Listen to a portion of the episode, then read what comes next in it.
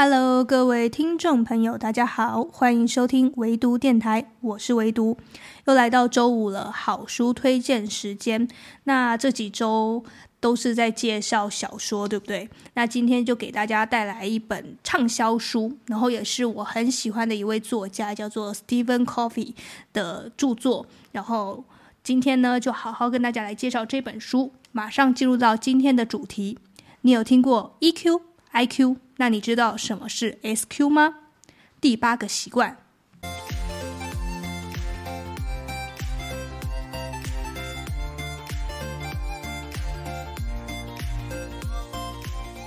和以往一样呢，我今天是分成三个部分做介绍。第一个部分呢，就是跟大家聊聊我为什么会选这本书。第二个部分就是讲一下我在这本书看到一些亮点啊，印象深刻的部分。第三个部分呢，就是讲一下我的阅读心得。好，先从我为什么会选这本书开始好了。因为作者的原因，真的是因为作者原因。因为这个 Stephen Covey 啊，他写的著作。前作大家一定都有听过，因为他在那个畅销排行榜上实在是太有名了，叫做《与成功有约：高效人士的七个习惯》。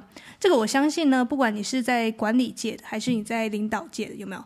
你在工作领域上一定很常会听到人家在谈论这本书，因为这本书太好看了，而且它一版再版，然后直到现在，你其实都在诚品啊、博客来都还蛮常可以看到他在。榜上有名的。那这一本呢，我今天要跟大家介绍的第八个习惯，很明显的就是延续了第七个习惯后面延伸出来的第八个习惯。但是作者呢，他有在书中哈很明确的跟大家讲，这个第八个习惯呢，不是增加一个遗漏的习惯，而是一个全新的习惯。那这个习惯是什么呢？就是发现内在的声音。好，我就讲到这里。我等一下再跟大家慢慢介绍什么叫发现内在的声音哦。呃，这以上上述从作者到整个书封书名，就是我为什么会选这本书的原因。因为看书看多了，你就会知道说哪些作家出的书是一定不能错过了。然后你挑书挑挑久了，你就自动的能够去呃挑选，或者是说避雷，你就知道说这些书，你光是看书名，光是看作者。光是看出版社，你就会知道一定好看。那这就是莫名其妙的呢，成为一个我挑书的非常好用的指南了。那这这本书呢，因为看到这个作者 Stephen Covey 嘛，然后就迫不及待的马上买回来了。那它很厚，它总共有三百多页。然后看起来的整体的文字风格是跟上一部作品《与成功有约》是差不多的。那我先跟大家简单回顾一下上一部作品《与成功有约》的那个七个习惯到底是哪七个。我特地翻了一下我之前写的笔记。好，首先第一个习惯是主动积极，第二个习惯是以始为终，第三个习惯是要事第一，第四个习惯是双赢思维。第五个习惯是知己知彼，第六个习惯是综合成效，那第七个习惯当然就是不断更新啦。你这样看起来非常完整，对不对？那这时候呢，作者跟你讲，你有了这七个习惯之后呢，可以让你成为一个成功的领导人。但是这个第八个习惯可以让你变成从成功跃升成为卓越，你还要让自己。成功之余呢，诶，越来越进步。所以这个第八个习惯，你可以把它当成一个补充，也可以把它当成一个延伸。也就是说，你当你去追求完这七个习惯之后，你已经很优秀了，没错。但是你一定要让自己一再的去更新、去进步。这样的话呢，你才会让你的呃整个。整个人的工作生涯也好啊，或者是你个人发展也好啊，就可以一直向上向上的哈，直线性的进步了。那我们带回来刚刚我讲到的第八个习惯，叫就是发现你自己内在的声音。这个总共分了两个层次哈，就是第一个是找到自己内在的声音，第二个就是激励他人寻找内在的声音。那整本书基本上整个主架构就是在这内在的声音这。一二三四五五个字，我居然还要数。我讲一下，我在刚看到这个聆听内在的声音的时候，我是很迷惘的，因为我其实不太理解这到底是什么意思，就有点像是说，呃，每个人生下来都自带使命，所以你要负责去找到自己的使命所在。这个就有点像是他所讲的那个内在的声音。然后他这个内在声音其实不仅仅是要你自己去发掘你自己的内在声音，他也会希望你可以去激励他人去发掘他们自己内在的声音。这样的话，你们就可以一起走向卓越的道路。那身为领导人呢，优秀的领导人呢，就是要有这样的能力去激励他人呢，去找到他们自己的内在声音，让你们一起工作起来呢，才可以帮助这个公司这整个团体呢越做越好。但是真的要做到，其实也是蛮困难的。但是作者在这边呢，就提供了三个方法，三个聆听到你自己内在声音的方法。首先，第一个呢，就是你要知道自己有选择的自由。什么叫做有选择的自由呢？就是你现在过的生活，就是你所选的生活。比如说，有些人下班之后回家就是一直划手机，一直在玩抖音，这是他的选择。但是也有一些人，他是选择去读书啊，去增进自己啊，或者是去补习啊，去学一些才能啊，这也是他的选择。所以现在你目前所过的生活，就是你的选择的结果。这个选择的自由呢，套用在这个聆听自己内在的声音这个部分上面，就会发现是说，为什么有些人可以很快的就找到自己内在的声音，自己内在的追求，自己真正的人生使命是什么？那是因为他们自己选择了。去可能走一个比较辛苦的，或者是比较需要探索自我的道路。那这一段路呢，虽然可能走的比较崎岖，但他后面呢，会因为知道，诶，自己完成了一些愿景，然后找到自己的使命，而让生命过得越来越精彩，越来越有意义。那有些人呢，他有他即便有选择自由，他还是会让自己放弃这些自由，或者是说放弃这些选择的机会，让自己呢过上一种。嗯，比较随意随性，然后一直觉得自己没得选的那种，呃，自怨自艾的生活，这当然是没有谁对谁错。但是作者是提醒你说，我们如果真的很想要挖掘到自己内在的声音的话呢，我们真的一定要记得自己其实都有选择的，你可以随时做出改变。这个是第一个部分，就是我们可以透过选择自由了解到说，诶，我们可以怎么样去挖掘自己内在的声音。那第二个可以挖掘自己内在声音的方法呢，就是你要了解遵循自然的原则。什么叫自然的原则呢？就比如说有一些普世的价值，我们都会知道说，呃，世人都会想要去遵守，比如说诚实啊、守信用啊，然后不去不去欺负他人啊，然后或者是说，呃，不去做一些，呃。伤天害理的事情啊，这些都是普世的价值，大家都知道是件好事的。这个就是遵循着原则，你遵循着原则做事呢，就很快就知道说，诶，什么事情是要做，什么事情不应该做，然后这样就可以慢慢的呢去了解到说，你真正的生命的使命在哪里。那这个是第二个部分。再过来第三个方法就是，你要知道自己四种才能。什么叫四种才能呢？也就是我今天主题上有讲到的。像我们很常听到 EQ，对吧？我们就会评价一个人说：“诶，这个人 EQ 真好，他这么有修养。”啊，我们就是说：“哦，这个人情商真好，就 EQ 嘛。”然后呢，我们也知道 IQ，IQ 我们就会说：“诶，这个人智力真好，然后他的这个呃整个智商啊，他成绩真棒。”我们就知道 IQ。那你知道我们还有另外两个才能，一个叫做 PQ。PQ 呢，就是身体才能，身体也是一种才能嘛，当然也是啊。就是说，你保持自己的身体健康，当然也是一种能力啦。所以，如果你 PQ 很好的话呢，诶，你的 EQ、IQ 也维持的很好呢，相对来讲，你整个人的呃。成绩啊，或者是作为啊，成就啊，也会比别人高上很多层，对吧？那你觉得这样就很不错了吗？其实还差那么一点点，这么一点点是在哪里呢？就是你还不知道有一个很重要、很重要、最后一项的才能，就叫做 SQ。SQ 的话呢，其实简称就是叫做精神才能。精神才能其实现在有越来越多人在讨论到。那精神才能呢，是指引着。其他三个 Q 就是我刚刚讲的 EQ、IQ 跟 PQ 的一个，你把它当成一个指南针、指北针的一个作用在，它可以告诉你呢，诶，生命的意义，你的追求是什么？就有点像我刚刚讲的，找到自己内在的声音以及生命的意义。那我简单来朗读一下这个作者是怎么样去描述这个精神才能的。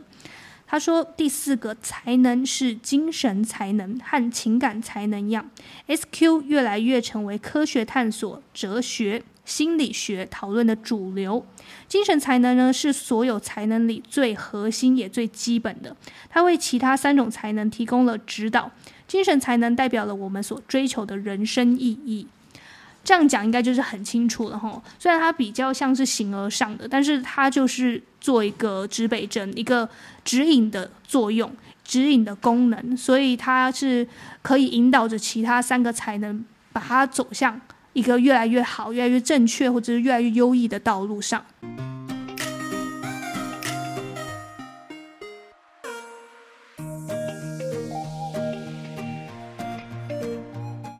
这个四个才能，也就是 I Q、E Q、P Q 跟 S Q，就是我在这本书看到，我觉得印象蛮深刻的部分。因为毕竟我之前也真的只知道 E Q 跟 I Q，我甚至连 P Q 都不知道。然后这次得知了还有一个 S Q，那就可以让我们有多一种领域可以去探究一下。接着呢，我在这本书当中还有看到第二个亮点，就是关于领导这件事情。呃，因为这个作者呢，他对于领导人、领导者怎么成为一个优秀的领导人，他有一个一套自己的方式，然后他也是把他这套方式呢集结成上一本书《与成功有约》，那当然也是非常畅销，是很多人领导人的手中啊，人人一本的。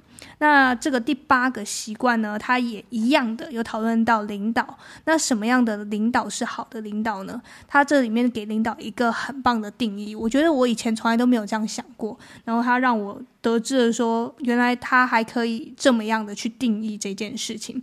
领导呢，他认为领导不是一个头衔，更不是一个职称，它是一种选择。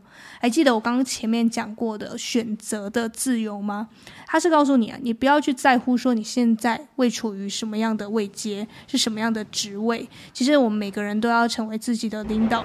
作者在书中有举例到很多类似的一些案例，就比如说有一些人呢，可能即便是公司的一些基层干部、清洁员也好，或者是你只是刚刚进去的实习生也好，他们可能会做着工作啊，边做边觉得没有什么意义，或者是说，哎，日子一日复一日的一天过一天，没有什么成就感，也不知道自己到底呃在坚持什么，为了什么，然后每天就是一种自怨自艾的生活。那很多人是这样的状态，那。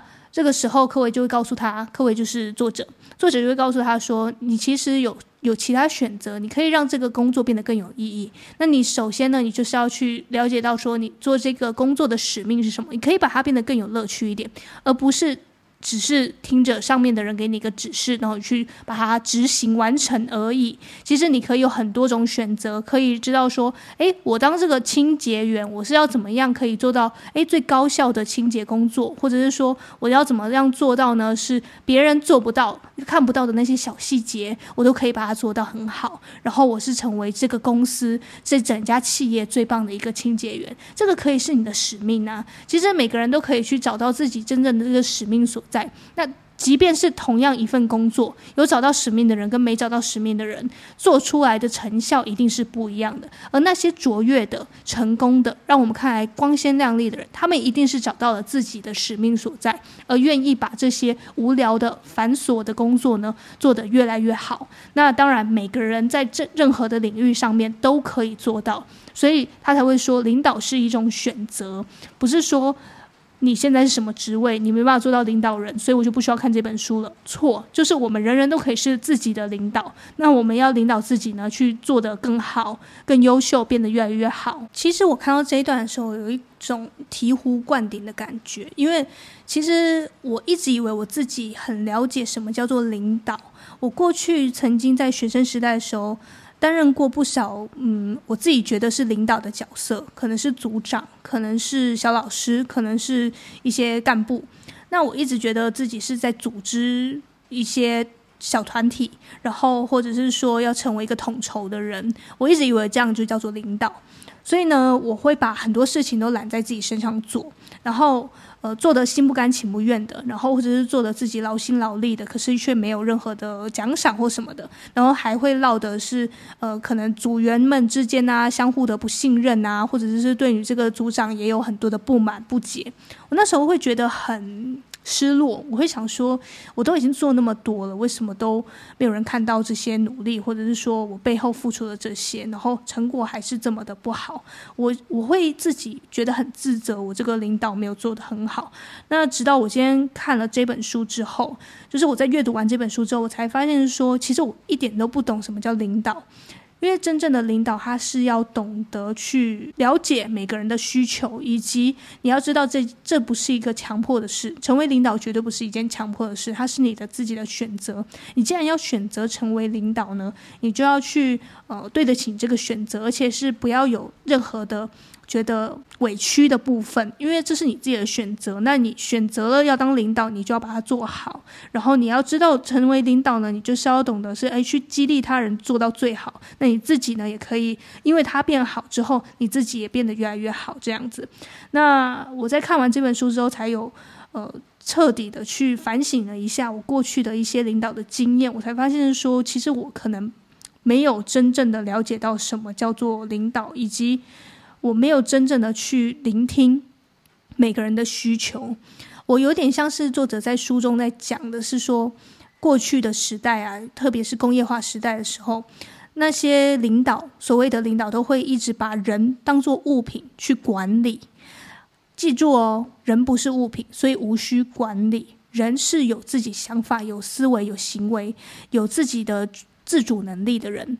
所以人是需要领导而非管理，而我以前一直把它用颠倒，一直把人当成物来做管理，所以我会分配工作，我会分配任务，呃，让大家都疲于的去呃做好自己的任务。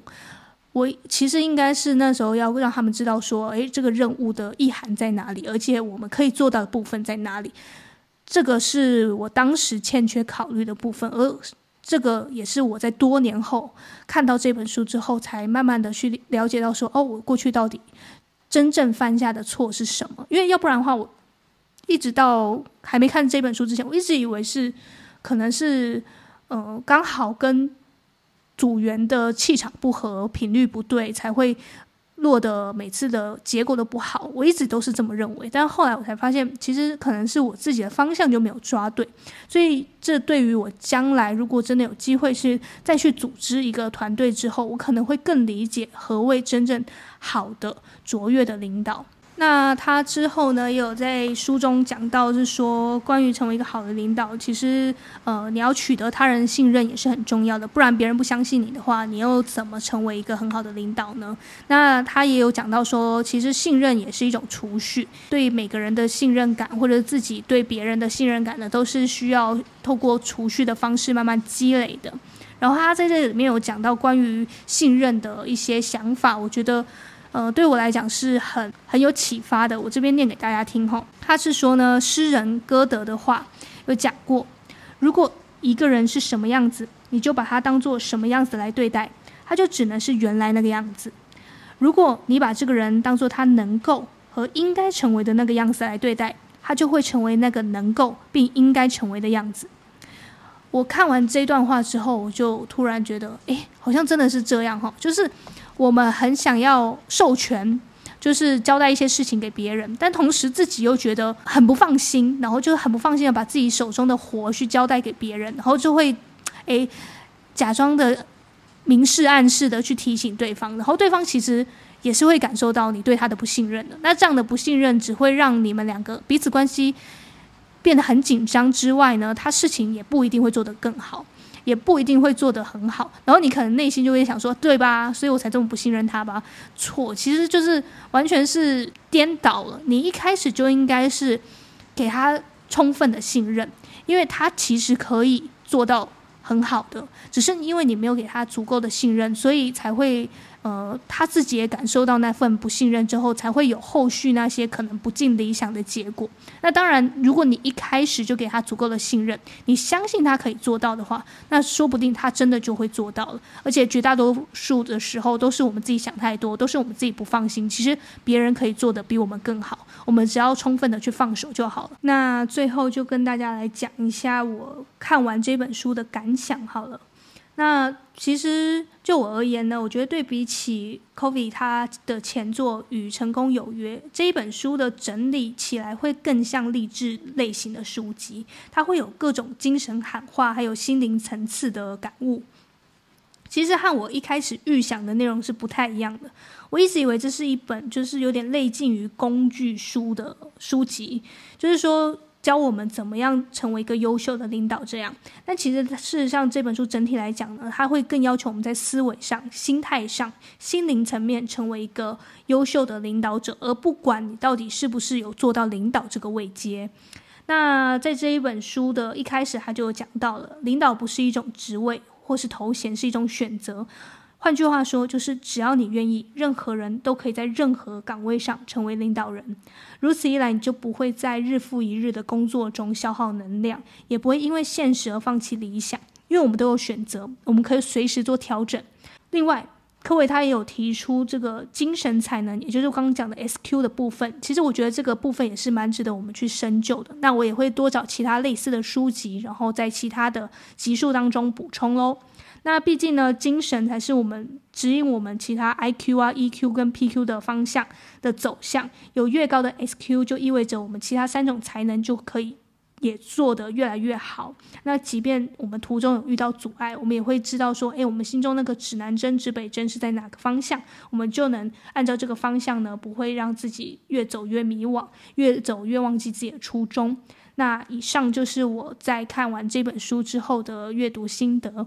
同样的呢，我把我自己在这本书中看到一些亮点啊，一些资讯呢，放在资讯栏里面，也就是这个第八个习惯的 Notion，大家有需要的话也可以点击去查看哦。那今天的唯读电台呢，就到此结束。那希望你和我一样，在漫长的时间做个聪明人。我们下周再见吧，拜拜。